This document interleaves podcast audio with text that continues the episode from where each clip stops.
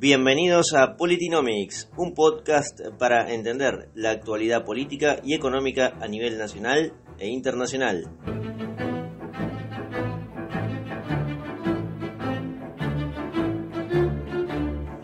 En Politinomics sabemos que la política y la economía son dos caras de la misma moneda, por eso elegimos atacar en la unión de estos dos conceptos una misma realidad.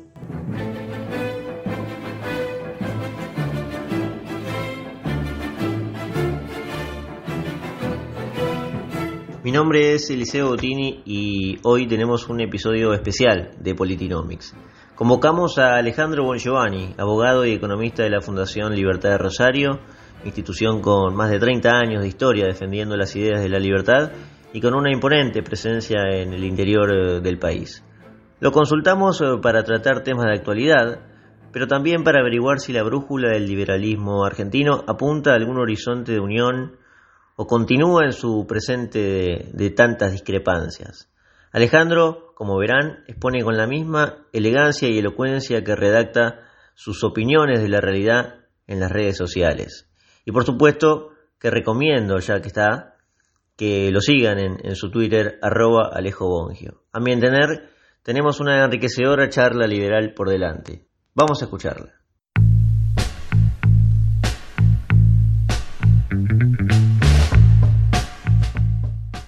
Alejandro, eh, antes de meterte en la coyuntura, eh, vos trabajás en la Fundación eh, Libertad y, bueno, una de las ONG más importantes a la hora de difundir las ideas de la libertad en Argentina y en el interior, ¿no? Más que nada.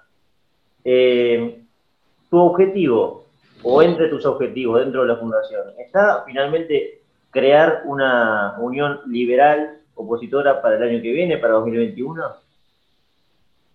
No, no. está. No, porque nosotros somos una ONG que pretende esparcir ideas liberales en todo el establishment, en el político, en el empresarial, en el académico, en el mediático, pero no necesariamente ni fundando una empresa, ni fundando una universidad, ni fundando un medio, ni tampoco fundando un partido político. Hay gente adentro de la Fundación Libertad que tiene mucha simpatía con hacer, con participar en política y otra que no. Y, de los que quieren participar en política hay algunos que creen que lo mejor es crear un partido político nuevo. De hecho, hay muchos viejos militantes de la UCD, que el intento eh, relativamente exitoso, porque los liberales en política no tienen nada para, empírico de qué agarrarse, ni en Argentina ni en ningún país del mundo, pero bueno, fue relativamente exitoso la UCD, otros que trabajaron en la campaña de Ricardo López Murphy en 2003. Hay otros que, creen que lo que hay que hacer es, está la vieja dicotomía que planteaba Adelina de Viola, ¿no? Si hay que liberalizar un partido popular o popularizar un partido liberal. Bueno, hay algunos que creen que lo primero es más fácil, otros creen lo segundo y creen que lo que hay que hacer en realidad es lograr que aumente el nivel de liberalismo en sangre de, la coalición Junto por el Cambio, que no sabemos, bueno, no sabemos si va a existir el año que viene, ojalá que sí, pero tampoco sabemos cómo se va a llamar ni con quiénes van a estar enterados. Entonces, no hay una estrategia unívoca de la Fundación respecto a la política, ni la queremos tener, o sea, con, alguna modestia, la Fundación existe de 1988, hermano. O sea, digo, existe mucho antes de Macri eh, o de Cristina o de lo que sea, y pretende existir mucho tiempo después. Entonces, eh, no es que nos resulta un tema menor, para nada, pero tampoco queremos ni, ni, consideramos que tengamos la, estrategia correcta. Insisto, empíricamente no hay partidos liberales en ningún lugar del mundo que hayan tenido éxito, eh, éxito rotundo, digamos. Eh,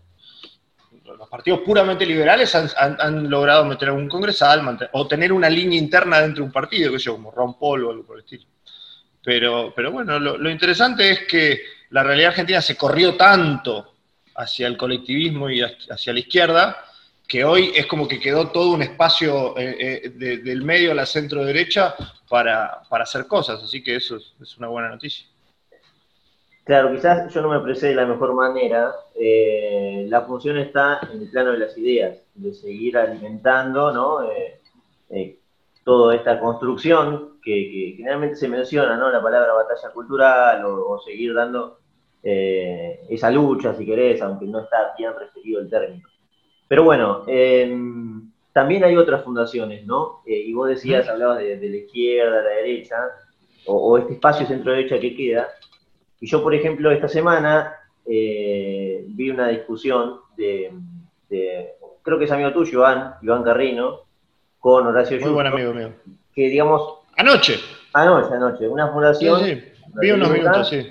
Sí, sí, vi unos minutos. y la Fundación Libre, ¿no? Y uno dice, bueno, ambos definen defienden las ideas de la libertad, pero hay una discusión ahí, evidentemente. Entonces, aunque no sea el objetivo la unión, en definitiva el objetivo sí es que se plasme en la realidad los fundamentos de la libertad que se defienden. Sin embargo, la Fundación Libre y la Fundación Libertad tienen enormes diferencias según yo veo lo de ayer, ¿no? Bueno, yo, a ver, conozco muy superficialmente la tarea de Fundación Libre. Igual, de nuevo, eh, nosotros en Fundación Libertad hay muchas cosas que hacemos mal, muchas y nos hemos mandado muchos errores y, hay muchísimos, y si, vos vieras nuestras discusiones, yo soy la persona más crítica en todas las reuniones, saben que yo vengo con la opinión pesimista y siempre estoy mirando dónde aprieta el zapato y todo lo que nos falta y todo lo que me gustaría hacer y no hacemos. Ahora, eh, estamos comparando al Milan con Juventud Antoniana, digamos, eh, en, lo que son think tanks liberales, digo, de nuevo, y, y no lo digo sin falsa modestia, nosotros tenemos una trayectoria y, una envergadura y un volumen, porque siempre hicimos eso, o sea, del primer momento los fundadores de la fundación, yo por supuesto no estaba, eh, era muy chico cuando la fundación se fundó, pero siempre quisieron una fundación que sea voluminosa y que le llegue al, al establishment. O sea, una fundación que te pueda poner a hablar a Alberto Venegas Lynch, pero no para los 100, eh, 500 o 1000 liberales de siempre, sino que después hable una persona, no sé, bien del establishment político, la nata, por decir una cosa. Entonces, digo, con, errores y aciertos hemos logrado forjar un camino nada, para nada desdeñable, con otra cosa muy interesante. Tenemos 300 empresas, desde muy chiquitas, muy grandes, que nos apoyan. Es otra cosa interesante en las fundaciones liberales. Si sos una fundación liberal, mínimamente tenés que lograr que, el sector privado te apoye, si no, ¿qué estás haciendo, digamos? Desde la irrupción de las redes sociales es cierto que todo el mundo arma su pequeño sello y nosotros fomentamos eso. De hecho, hemos ayudado a formar varias instituciones de las que están en, Tucumán, en Corrientes, en Córdoba y demás. Pero bueno, la, diferencia de proporciones es grande. Y la diferencia de ideas, ¿cuán grande es? Bueno, de nuevo, yo no soy un experto en lo que predica Fundación Libre. Alguna vez entré al sitio de YouTube y vi algunos videos que me parecían un poco poco extravagante, por una palabra, una palabra liviana, digamos. Eh, tenía, de hecho, una parte de un discurso de Trump en la que hablaba en contra de los mexicanos, eh, que, digamos, de las cosas buenas de Trump no es justamente la que yo tomaría desde un punto de vista liberal, tienen todo, están obsesionados con el sexo. Yo no entiendo, parece la izquierda, digamos, de la derecha está obsesionado con el sexo, vive hablando de sexo, de sexo, de sexo.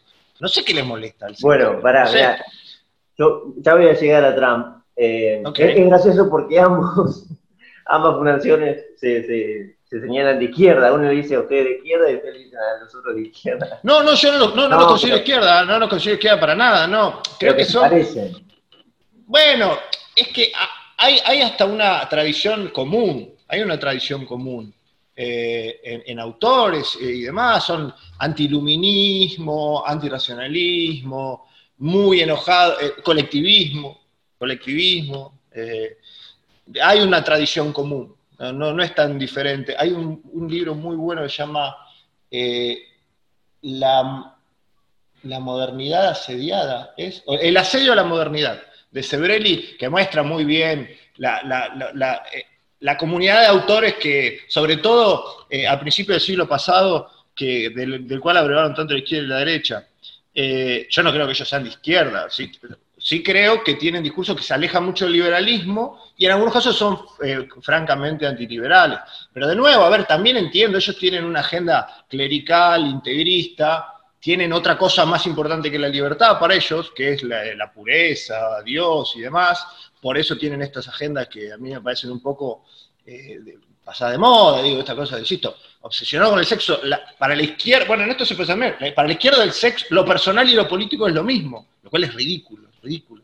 Por eso hacen que tantas, tantas chicas estén obsesionadas con el hombre como un abusador o no sé qué. Bueno, para la derecha es lo mismo, el homosexual es un pervertido que viene a robarte a los pibes, una cosa. Digo, ¿qué, problema tienen con el sexo? No, sé. Eh, no conozco a nadie que tenga una vida sexual plena y que tenga tantos problemas, obsesionado políticamente con el sexo.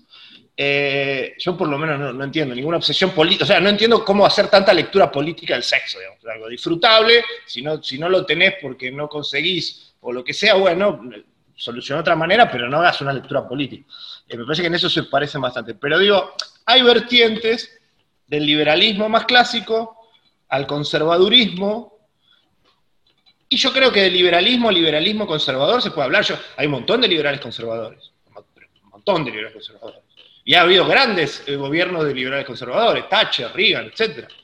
Eh, y, hay una y hay una comunidad de autores también. Ahora, cuando ya te, cuando te convertís en clerical, en integrista, en franquista, que canta cara al sol, en carlista, bueno, ya te, pasaste de rosca, digamos. Y está bien, seguís la agenda, seguís la agenda de la vieja derecha nacionalista de principio del siglo XX, digamos, y bueno, está bien. Y muchos, lo bueno de esto, y ya termino porque te estoy, perdona, lo bueno es que veo muchos de estos chicos que ya empiezan a a expresarlo a viva voz, digamos. Bueno, si yo soy de derecha nacionalista católica, bueno, yo soy carlista, bueno, yo soy franquista, y me parece bien, me parece mucho más honesto. Por eso siempre me cayó más simpático Nicolás Márquez. Nicolás Márquez es un tipo que dice, siempre dijo lo que pensaba, siempre, y sin importarle nada eh, las, para mí animaladas que dice muchas veces, pero por lo menos es un tipo honesto, íntegro, dice lo que piensa, es coherente.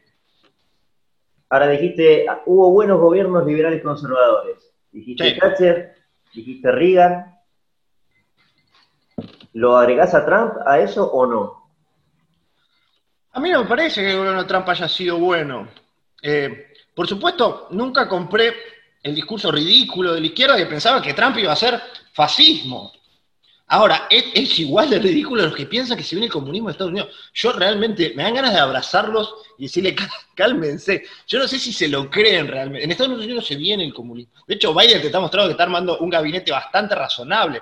¿Tiene locos adentro? Sí, claro, tiene locos, como tienen locos como, como en todo el mundo, digamos, pero no se viene el comunismo a Estados Unidos. Asúmanlo. Trump hizo una gran elección, perdió, hizo una gran elección ¿Es un, buen gobierno? Yo creo que es un gobierno bastante aceptable, bastante aceptable en lo económico, bastante desastroso en lo institucional. Y lo institucional es importante en Estados Unidos, porque yo soy un gran admirador de Estados Unidos. Estados Unidos al final del día es un set de reglas, de tradiciones, y te voy a decir más, de modos. Eh, esta cosa de, hablar como si los modos no importasen. Los modos importan porque los modos también son instituciones. ¿eh? Los modos son instituciones. No importa que no sean obligatorios. E, el hecho de entregarle los, atributos al, presidente, cosa que, por te acordás, Cristina no hizo, no es obligatorio. No hay una ley que dice Cristina va a tener que ir y si no va presa. Ahora, es un modo.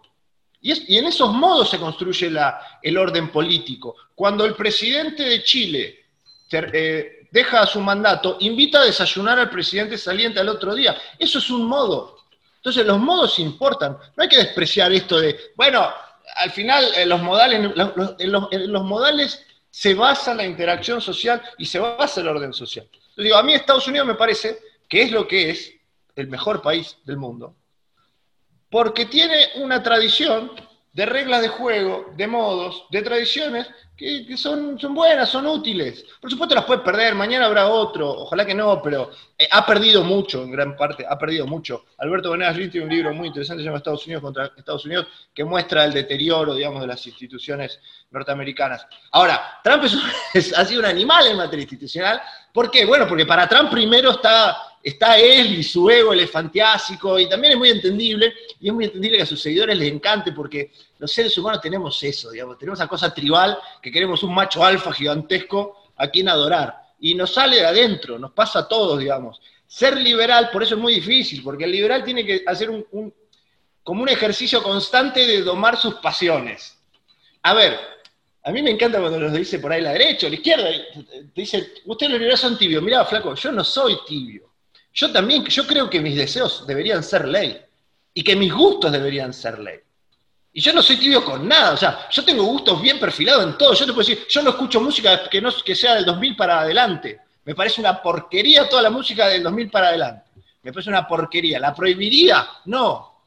¿Por qué? Bueno, porque soy liberal. Yo tengo gustos personales respecto de la gente que me gusta y la que no. Tengo gustos personales respecto del sexo, de lo que me gusta y lo que no. Yo soy heterosexual, me gustan las mujeres. No lo considero que sea superior moralmente al homosexual, pero soy un heterosexual, como siempre digo, un heterosexual entusiasta. ¿Por qué? Porque no soy un militante, porque no creo que la sexualidad haya que militarla, porque hablamos antes, pero sí un, tipo que disfruta mucho de la sexualidad. Me encanta que me gusten las mujeres, me fascina que me gusten las mujeres, me encanta el cuerpo de la mujer, me parece que no hay belleza más linda que el cuerpo de la mujer. Lo, lo tengo perfectamente, o sea, tengo gustos bien definidos. Ahora, no hago de eso política. No creo que haya que hacer de eso política. Por eso, no es que los liberales somos tibios, no tenemos pasiones, me gusta, eh, me, gusta el fútbol, me gusta, nos gustan todo igual que, que el resto, pero domamos esas pasiones al punto tal de que atemperarlas permita la convivencia pacífica con el otro. Entonces, yo entiendo que vos también tenés gustos, yo entiendo que vos también tenés pasiones. ¿Qué tal si cada uno las modera a punto tal de que coexistamos? Eso es ser liberal. Implica eh, retrotraer un instinto básico que es el instinto de tribu, porque nunca en la vida vivimos en ciudades extendidas y anónimas donde intercambiamos con gente que no conocemos. Nosotros vivíamos en pequeñas tribus de 200 tipos que se conocían y se veían todo el día y que estaban guiados por un par de machos alfa. Bueno, entonces digo, de nuevo, yo entiendo cómo a todos les gustan los líderes mesiánicos, que insultan, que crean nombres y apodos al contrario. Lo entiendo, por supuesto. A mí también me genera eh, un, cosquilleo en el pecho, pero como soy liberal, me refreno, modero la pasión, le doy al otro una posibilidad de que se exprese, discuto con argumentos, no me enojo, esa es otra.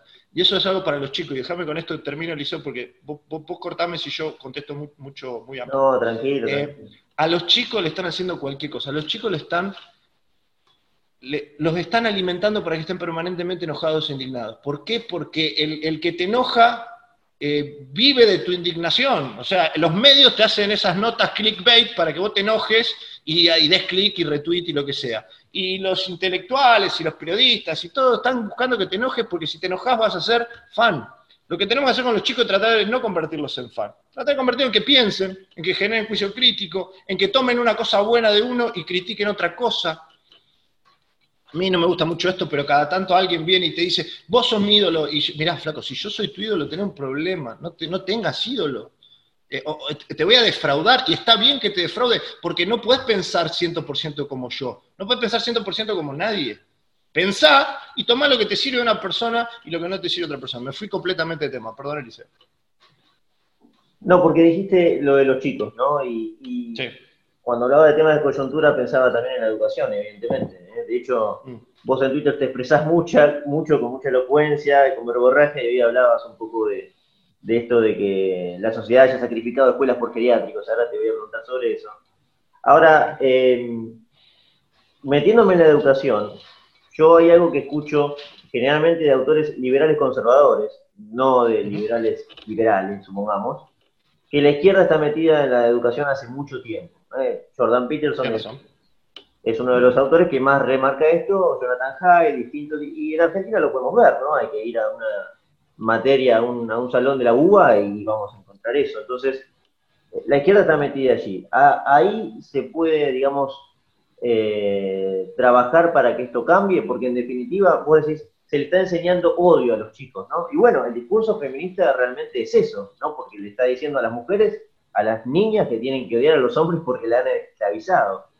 Eh, acá se puede unir el liberal con el conservador para estar de acuerdo en que la izquierda se metió hace mucho tiempo en la educación y se puede quitar a la izquierda de la educación, que es algo que lo, que denunciaba Soledad Cunha, ¿no? El diagnóstico es preciso, el diagnóstico es preciso, o sea, eh, eh, en este país y en algunos otros países de América Latina, sobre todo, en Europa también, pero menos, eh, la izquierda ha sido hegemónica en, los aparatos estatales de educación. Lo es en la UBA, lo es en las, facultades públicas, lo es en todo lo que no es educación eh, formal, pero, pero, pero que pega ahí en, el palo, digo, en, los museos, eh, en todo lo que tiene que ver, en las casas de cultura, en las casas de arte, todo ha sido colonizado por la izquierda, que también ha perdido mucho sex appeal, o sea, por dos razones. Una, toda la potencia de esos aparatos hoy está en baja, porque nada, porque los chicos pueden elegir ver videos en YouTube o en la televisión o lo que sea y buscar otras campanas. Hoy pesa menos la facultad que lo que pensaba antes, pesa menos la escuela de lo que pensaba antes. tiene menos, menos gravitación, pero gravita todavía. Y eso la izquierda lo utilizó. También por una cuestión, y esto me parece incluso hasta más grave, se exagera ideología porque son burros. O sea, son burros. Entonces, como son burros, ah, bueno, pero voy a bancar los trapos del feminismo. Y capaz que el feminismo te sirvió para hacer una tesis pedorrísima, pero bueno, como que... Cuando uno exagera mucha ideología a veces porque lo que quiere esconder es que no estudió mucho. Pero sí, hay que cambiar la educación para una, una educación que no adoctrine, totalmente. Es un diagnóstico acertado y hay que hacerlo. Ahora, ¿qué es una educación que no adoctrine? Y ahí podemos encontrar eh, algunos puntos de contacto y otros no. Por ejemplo, yo no vi ningún liberal esta semana que haya dicho ni mu sobre el fallo de la Corte Suprema de Mendoza. ¿Qué dijo la Corte Suprema de Mendoza? Que en, las escuelas públicas de Mendoza, pagada con la plata de todos los contribuyentes mendocinos, se puede dictar eh, catequesis y se pueden hacer misas. O sea, 100 años atrás, volvimos 100 años en la legislación. Eso también es adoctrinamiento. O sea, pagar con plata de los contribuyentes, que en una escuela pública le estén enseñando a un chico que el universo lo creó Dios y que... Eso también es adoctrinamiento. Y, de hecho por eso la escuela es laica. Ahora, por eso, a mí me gustaría más liberalismo en contra del adoctrinamiento en general, no del que no nos gusta. Porque si nosotros bancamos el adoctrinamiento que nos gusta y no el que no nos gusta, mañana va a cambiar el gobierno y va a cambiar el adoctrinamiento. Lo que tenemos que hacer es sacarle esa herramienta al gobierno.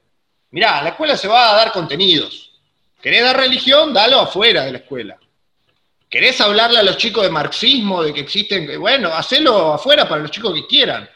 Ahora, adoctrinamiento no. Y ahí yo estoy de acuerdo, sí, hay mucho por hacer. Ahora, Alejandro, vamos a suponer el hipotético caso de que en un escenario de libertad educativa hay personas que quieren mandar a sus hijos a escuelas católicas, eh, lo que sea. ¿eh? Ellos sí, digamos, querrían a practicar que los, tus hijos aprendan la doctrina que ellos pretenden. Totalmente. y si quieren ser nazis, Alejandro, por ejemplo. Qué buena, qué buena pregunta, porque ¿hasta qué punto se puede tolerar la intolerancia? Esa era la, famosa pregunta de Popper. Bueno, nadie, o bueno, nadie, no, siempre hay alguno que te puede decir que estoy equivocado, ¿no? Pero en general vos no podés o no debés tolerar corrientes ideológicas o doctrinarias o, estéticas o lo que sea, que pretendan minar el sistema mismo. O sea, se permite toda libertad de enseñanza, etc. Ahora, si vos vas a enseñar a destruir el sistema, bueno, uno no debería por qué ser tolerante con eso. Si yo eh, voy a enseñar que eh, las personas de Formosa tienen menos dignidad que las personas de Córdoba, yo no debería por qué promover eso. Si yo voy a decir que los, los judíos eh, merecen ser masacrados, yo no debería por qué permitir eso. Si yo digo que las mujeres son menos valiosas, yo no debería por qué permitir eso. ¿Por qué? Bueno, porque está minando el propio sistema. Eh, yo ahí estoy relativamente satisfecho con la respuesta de que no se tiene que tolerar la, intolerancia que pretende destruir el sistema, porque digamos, si no sería suicida. Eh, y por supuesto no me parece comparable enseñar a los hijos la religión católica, la religión judía, la religión musulmana, la religión que sea, con, enseñarles el nazismo. El nazismo ni siquiera era una ideología, digamos, era, era un sesgo eh, irracional en pos de matar un pueblo. No, no, no, creo que, que, quepa ninguna comparación. Ahora, pará, es interesante otra cosa. Durante mucho tiempo, incluso hoy, vos podías completamente enseñar ideas de comunismo ya no comunismo científico, digamos, o marxismo, lo que sea, sino de comunismo puro y duro, diciendo que el patrón es una lacra al que hay que masacrar. Entonces, eso es más parecido a enseñar nazismo, ¿no? Claro, claro.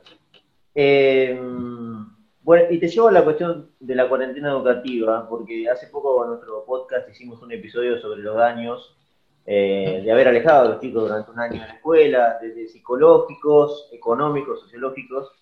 Eh, y, la pregunta sería, ya que hablamos de varias décadas que la izquierda está incrustada en la educación, eh, ¿cuánto pudo haber influido para sostener teóricamente a, estos intentos de ingeniería social tan drásticos en todo el mundo, ¿no? De Oriente hasta Occidente.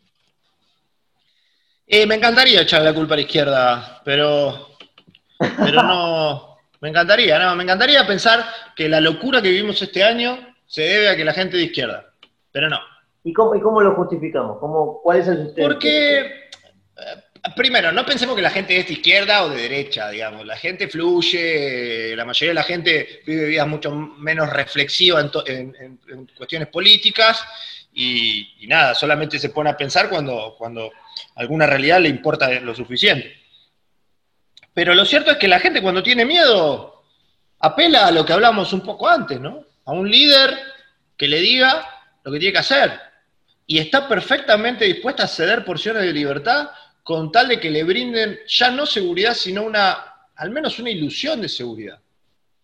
Entonces, acá se plantea un virus, que al principio la, la información era muy opaca. Está bien, démosle la derecha a los científicos y digamos que no sabían bien de qué se trataba al principio pero también no sabían de qué, bien de qué se trataba, pero plantearon unos escenarios apocalípticos, maltusianos.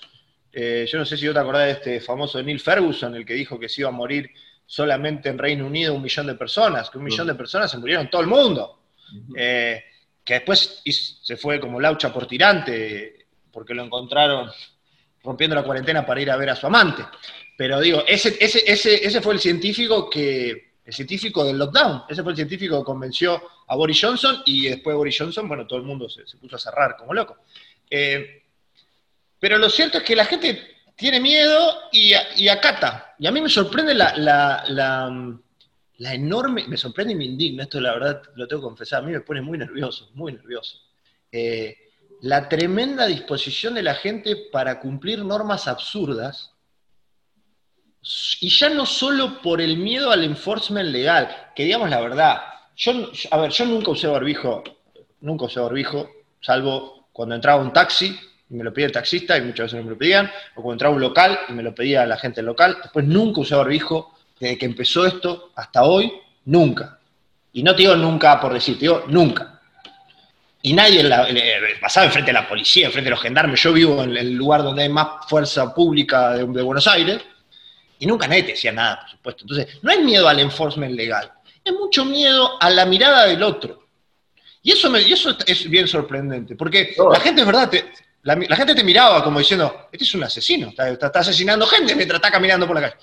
Y, por supuesto, bueno, a mí siempre medio que me, me, me, me resbaló, si tengo, si tengo el convencimiento, yo no soy una persona que le guste hacer daño por ahí, pero si tengo el convencimiento de que estoy actuando correctamente, la mirada del otro no me afecta demasiado. Pero, pero, por ejemplo, bueno, mi mujer, que es un poco más sensible, se ponía incómoda, se ponía incómoda. Entonces, bueno, hay mucha gente que ante la mirada del otro prefiere eh, la, conformación. Hay un, hay un ejercicio muy interesante, muy interesante. Creo que es de Solomon, Solomon Ash, un, psicólogo conductivista, eh, conductivo. Em, le, ponen a un tipo con, con auriculares y le, hacen sonar un sonidito. Entonces él tiene que avisar cada vez que escucha el sonido. Él lo que no sabe es que el resto tiene 10 personas también con auriculares, no sabe que el resto están todos, eh, están todos armados para, como son, son parte del, del, experimento. En un momento no le hacen, no le ponen el sonido, pero todo el resto sigue diciendo, sí, sí, yo lo escucho, sí, todos lo escuchamos. Y el loco ante ver que todos lo escuchan, empieza a decir, sí, sí, yo también lo escucho. Aunque no está escuchando nada porque no están poniendo el sonido. Bueno, ese es ese sesgo de conformidad. Queremos conformar a los otros. Incluso en situaciones que no son muy racionales. Por eso eh, muchos padres eh, se sentían mal queriendo eh, decir, che, quiero mandar a mi pibe a la escuela. Porque ¿cómo yo voy a pensar en mi pibe a la escuela si se puede morir un viejo en un geriátrico? Y lo normal sería decirle, mira, macho, no está mal que vos pienses en tu pibe porque no conoces al tipo del geriátrico. Y el tipo geriátrico está pensando en él, no está pensando en tu pibe. Y en la sociedad, mal que le piensa al Papa Francisco, no somos todos hermanos, no podemos ser hermanos de gente que no conocemos. La sociedad se basa básicamente en un poco de respeto común, un mínimo de, normas para poder convivir. No nos importa el resto. Esto suena muy feo lo que estoy diciendo, pero, a ver, todos los días en el mundo se mueren 200.000 personas. más o menos, ¿no? Promedio, todos los días en el mundo se mueren 200.000 personas. Hoy no se murió nadie que yo conozca, ni nadie que vos conozca. Vamos a dormir tranquilo, vamos a cenar a la noche, tomaremos algo, miremos una, miraremos una película. No va a pasar nada. Y a 200.000 personas se le murió un familiar querido. O sea, hay, 200.000 familias que están mal en el mundo. Y a nosotros nos, medio que nos chupan. Bueno, ¿Y por qué? Bueno, porque no nos tocó a nosotros. En algún momento te va a tocar a vos. Y en algún momento te va a tocar a mí. Y a otra gente tampoco le va a importar. Y esa es la vida. Y ese es el mundo. Y ese es el orden político. ¿Qué tenemos que buscar? ¿Cómo coexistir? ¿Cómo son nuestras pequeñas vidas? No, no somos todos hermanos, no somos una gran familia. Esa es una metáfora completamente errada de la izquierda que supone que los sentimientos no son escasos. Y esto lo decía me en la teoría de sentimientos morales. Los sentimientos también son escasos. Yo no puedo sentir por, por un chino que se está muriendo ahora. No me, es como si no hubiera existido para mí. Entonces, pasa la pandemia y ¿qué hizo los estados? Dijeron, no, ustedes están todos en un mismo barco. Eh, todas las metáforas, cinchada, el barco, no sé qué. Todos tienen que estar preocupados por esto. Todos. Y tienen que ponerse los barbijo porque los barbijo no solo no, ayuda a no contagiar, y no sabemos bien cuánto, sino que es como un símbolo de que te preocupa. ¿Y cómo vas a querer ir a una fiesta? Y el, surfer, ¿cómo va a querer? El surfer, por supuesto, no contagiaba a nadie, pero el problema del surfer era que la estaba pasando bien. El, tipo no la puede estar pasando bien. Si hay gente que se está muriendo. Y acá nadie quiere decir, ok, ¿y a mí qué carajo me importa? Si no me toca a mí, ¿por qué me tengo que preocupar? Voy a vivir 70, 75 años, ¿por qué tengo que regalar uno un año de experiencias, de educación, de salir a la calle. Eh, nos decían que teníamos que tener sexo con barbijo y sin tocarnos en un momento. Ya digo, si te están agarrando muy de salame. Perdón, otra vez me fui. no, no, está bien, está bien. Porque me surgen mil cosas también y, y, no se me. O sea, no puedo escaparme del término tiranía, viste, que muchos autores han mencionado y pareciera ser que, como que en definitiva te ha obligado a la propia sociedad. O sea, no fue algo, como vos decías, Alejandro, legal, ¿no? Eh, y bueno, muchos autores también hablaron de esto. Pero la verdad, para ir cerrando, porque lo extendería un montón, pero lo podemos dejar para otro momento, me gustaría hacer un, picadito, una, especie de ping-pong de, preguntas y respuestas rápidas, porque la verdad no tocamos mucha política realmente. Eh, y yo te hago ciertas preguntas o te nombro ciertos personajes y vos me decís lo primero que se te viene a la cabeza. Eh, medio como como un ejercicio de asociación libre freudiano. Sí, sí. Eh, exactamente, vamos a trabajar el aparato cognitivo. Eh, una sociedad que admires, Alejandro. Bueno, la norteamericana. La norteamericana. Eh, con matices, con matices, pero la norteamericana. ¿Un líder de hoy, en la actualidad? ¿Un líder de hoy en la actualidad? Bueno, dentro de toda esta locura que pasó, Merkel. Merkel. Me parece que lo hizo bien. Eh, un prócer. Alberdi. ¿Un libro? No, imposible. No, eso es imposible. Odio esa pregunta porque es. Eh, no, no, eh, te, genera un sesgo de, proximidad, porque me tiendo a decirte lo, lo más cercano. claro. No, a ver, te voy a decir uno liberal que me parece nuclear, que son los tres tomos de Derecho, Legislación y Libertad. Es un gran libro. Pero nada, son demasiados. ¿Un autor? Eh, y bueno, de nuevo, Hayek en, ensayos, eh, Sebrelli en Argentina, Borges en literatura. Sí. ¿Una película?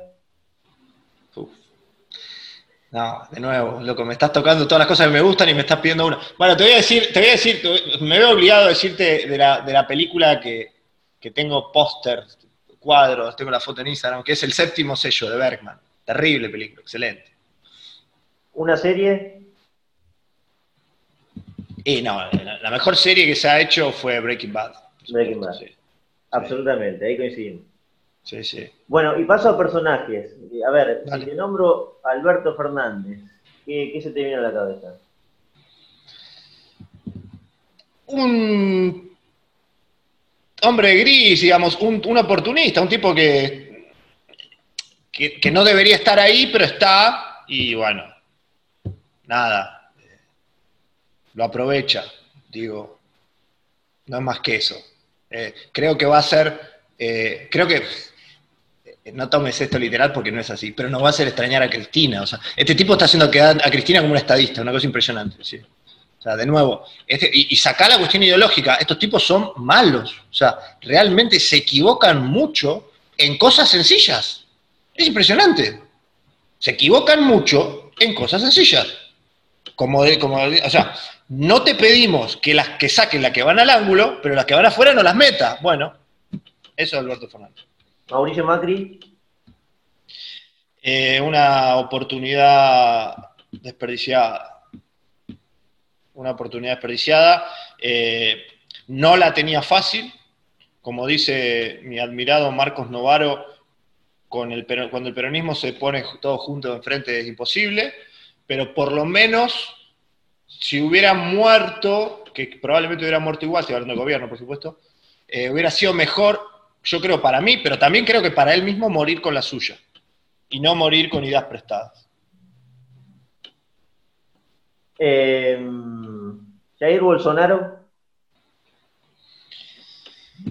A ver, me parece un populista de derecha con el mejor ministro de Economía que se podría soñar tener y anti-cuarentena, ¿no? Desde el primer día. Bueno, dicho sea paso, hay un gap de semanas, porque lo que tiene la, derecha, igual que la izquierda, es que antes de opinar de nada, mira para arriba a ver qué están opinando los líderes. Hubo un par de semanas en que yo bancaba los trapos de Trump y de Bolsonaro por su, por su, por su posición en la cuarentena, cuando, cuando esto era todavía tan grave que ni siquiera la derecha bancaba lo que estaba pasando.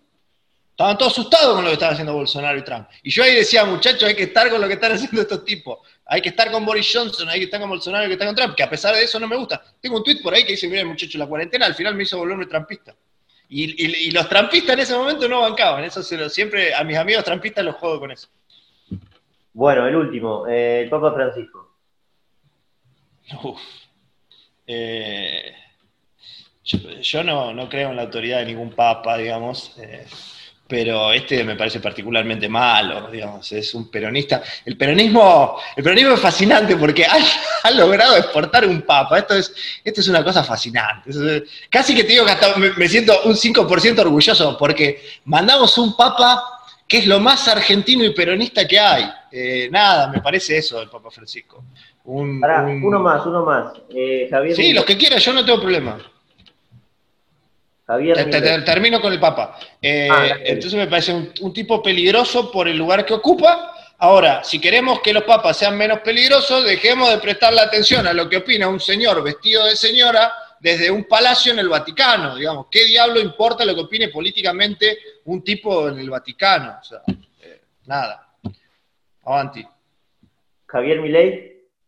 Javier, y ya le tengo mucho cariño. Eh, me lo presentó López Murphy una vez que lo invité a un, hace mil años, lo invité a Ricardo a un almuerzo en la fundación y me dice, muy bien, Alejandro, pero voy a ir con un, con un economista que estoy tratando de promover. Y sí, Ricardo, por favor. Y cayó con Javier. Y Javier se tiró, lo, dejó hablar Ricardo al final y se tiró una charla de 20 minutos muy buena, muy medida, muy medida, nada, nada exultante. Y a la noche le invité a tomar una cerveza a Rockefeller, a un bar que hay allá en Rosario. Y me, dice que le gusta la ópera, le digo que a mí también, entonces le pongo a, decirle que lo, mucho que me gustaba María Calás, que es una, era una cantante, que a mí me gustaba mucho. Y él me dice, María Calás es un desastre cantando, y se pone todo nervioso. Y yo digo, ¿pero qué te pasa, macho? Y después empezamos a hablar de fútbol, y yo hablo de Riquelme, y dice, Riquelme es lo peor que le pasó a Boca. Y le digo, hermano, ¿vos te pones nervioso así con todo? Y me dice, sí, yo soy así, qué sé yo. Es un tipo que me queda muy simpático, muy simpático. Es un genio en, materia de economía matemática. Un genio, o sea, gente que sabe mucho el tema. De hecho, este pibe en materia de matemáticas sabe una bocha. Después difiero de algunos, algunas cuestiones más de filosofía jurídica, de filosofía política, que me parece que por ahí no, son su expertise y por supuesto ahí puede haber matices. Pero, pero además me parece un buen tipo. Me parece un buen tipo. Siempre eh, lo juzgo por, la, por la relación conmigo y siempre ha sido un tipo cálido, buen tipo. Así que nada, es difícil juzgar a la gente que uno le tiene cariño. Y uno tampoco debería juzgar a gente que le tiene cariño. Te lo menciono porque, claro, como se metió ahora en política o está esa intención de ser diputado. Bueno, el punto, el punto es pensar que uno también tiene que, suscribir nada o el todo, digamos. Eh, yo tengo muchísimos amigos en política. Algunos creo que están haciendo las cosas relativamente bien, otros relativamente mal, eh, con algunos suscribo con algunas cosas, con algunos suscribo con la otra, linkeándolo con el principio de la conversación, uno tiene que poder tomar lo bueno que le parece bueno y lo malo que le parece malo y, después eh, las relaciones yo soy, esto parece, esto parece medio estúpido, digo, pero no hay que, yo, hay que preservar las relaciones por encima de, de, las ideas a veces. No, sé, yo tengo amigos que piensan diametralmente opuesto como pienso yo.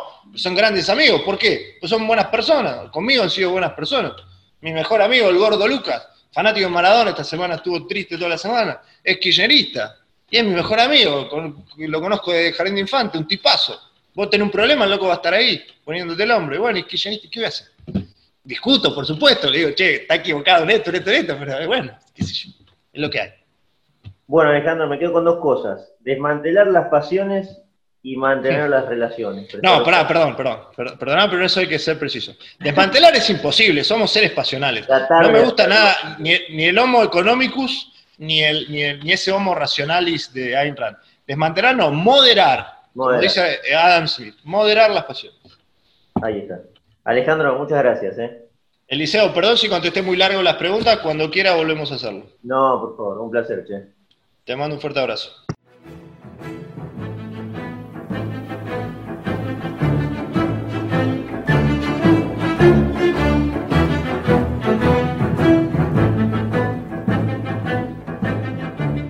Podría quedarme con muchas definiciones que arroja Alejandro, pero decido eh, quedarme con estas dos que mencionamos al final, porque también no son nada fáciles de realizar. Eh, preservar las relaciones y las amistades antes que, sobreponer nuestras ideas, y quizá la más difícil, que es atenuar eh, nuestras pasiones, ¿no? Tratar de que, de que nuestras emociones intuitivas no arrasen con, lo lógico y, con lo racional. Parafraseando un poco eh, el, gran trabajo de, de, psicología de Daniel Kahneman, ¿no? Sobre los dos sistemas de pensamientos que funcionan en nuestra mente. Si disfrutaron este podcast, eh, los invito a suscribirse a Politinomics en Spotify, Anchor, Google Podcast o la plataforma que más les guste. O me pueden seguir a mí en Twitter, arroba eliseo-95. Espero que lo hayan disfrutado tanto como yo. Un saludo y nos encontramos la próxima.